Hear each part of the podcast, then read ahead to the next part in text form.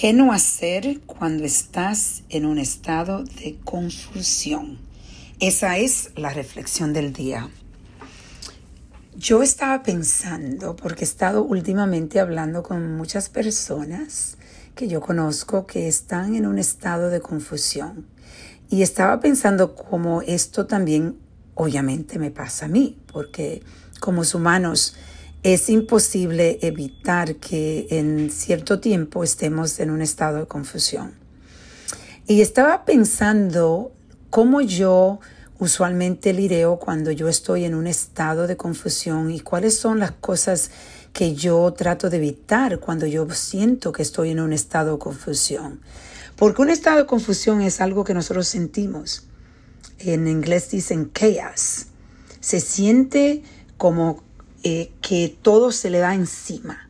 Eh, te sientes pesado, te sientes hasta el, para mí el cuello usualmente me duele, la espalda arriba me siento tensa y yo entiendo que eso es un estado de confusión para mí. Es muy importante entender cuando tú estás en un estado de confusión, porque cuando estás en ese estado, la eh, yo creo que en inglés dicen knee-jerk reaction, la reacción más natural es de tú hacer una acción, de tú tomar una decisión. Y lo más importante cuando tú te sientes en ese estado es no tomar una decisión. Empezar a reflexionar, empezar a tratar de entender por qué te sientes así, empezar a crear una armonía en, en, el pilar de tu vida, como yo digo, los cinco pilares que tenemos. ¿Cuál es el pilar de tu vida que tú te sientes que estás más en, en, en, confusión? ¿Es algo con la familia o es con tu cuerpo? ¿Es tus finanzas? ¿Es tu relación espiritual? ¿O es tu relación con el gozo? ¿Qué es lo que tú te sientes? ¿O son todos? ¿Te sientes que en todos los pilares de tu vida te sientes que tiene un chaos? Por eso, lo más, ah, para mí, lo más presente que yo tengo, y es algo que quiero invitarlo a ustedes que tengan presente, es no tomar decisiones que son decisiones importantes. Cuando, aunque ustedes crean que están listos porque la mente empieza a hacer trucos contigo cuando tú estás en chaos y tú crees que la decisión que está haciendo es la mejor decisión y que tiene que hacerlo ahora mismo.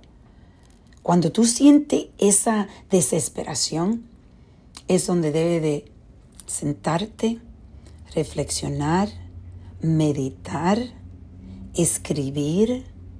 Escribe que tú estás sintiendo que te está llevando a ese espacio de chaos? ¿Qué son, ¿Cuáles son los sentimientos? ¿Te sientes frustrado? ¿Te sientes enojado? ¿Te sientes eh, te siente, eh, como que no tiene, no tiene ninguna claridad, no tiene propósito? Todo eso. Entonces, entender qué es lo que tú deseas, qué es lo que tú quieres ¿Qué es la intención? Ahí empiezas a escribir y a tener más claridad. Eh, quizás puedes ir, a caminar. Yo a mí me encanta eh, explorar la naturaleza. Eh, tomarse una pausa es lo más importante cuando nos sentimos en confusión. Esa pausa te va a dar y se puede coger tiempo, te puedes coger un día, te puedes coger dos días, una semana, lo que sea, hasta un mes o más si necesitas. Pero si se siente en confusión, tiene que reflexionar, porque las historias que creamos en realidad son historias que la mente está dándonos trucos para nosotros en realidad no poder no poder reflexionar de la forma correcta.